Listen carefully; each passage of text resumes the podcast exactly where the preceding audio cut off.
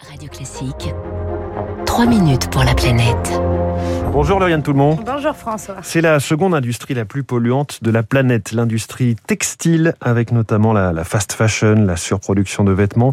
Pour réduire l'impact écologique de la mode, la destruction des vêtements invendus est d'ailleurs, euh, depuis le 1er janvier, interdite en France.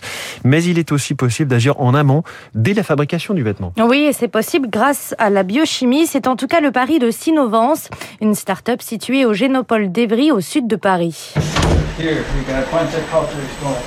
Brian Jester est le président de Sinovance.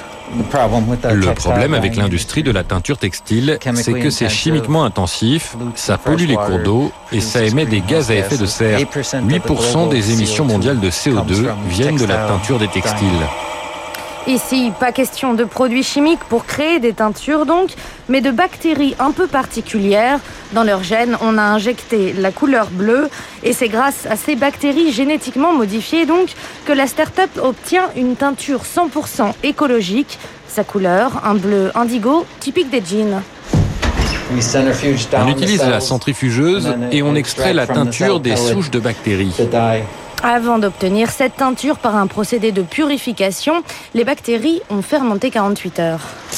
Là, c'est notre fermentateur euh, pilote. Eftimia Lioliu, cofondatrice de Sinovance. Donc, les bactéries, ils ont besoin de matières premières pour leur croissance. Et notre matière première sont seulement euh, de sucre, de l'eau et de sel. Et le sucre vient, figurez-vous, des cuves d'une brasserie parisienne. Bienvenue. Archibald Tropré, cofondateur de la brasserie Babap. Petit détour donc à la brasserie Babap dans le 11e arrondissement de Paris. Donc nous, on utilise des céréales maltées pour faire la bière. Quand on extrait le sucre du malt, on n'arrive pas à extraire la totalité.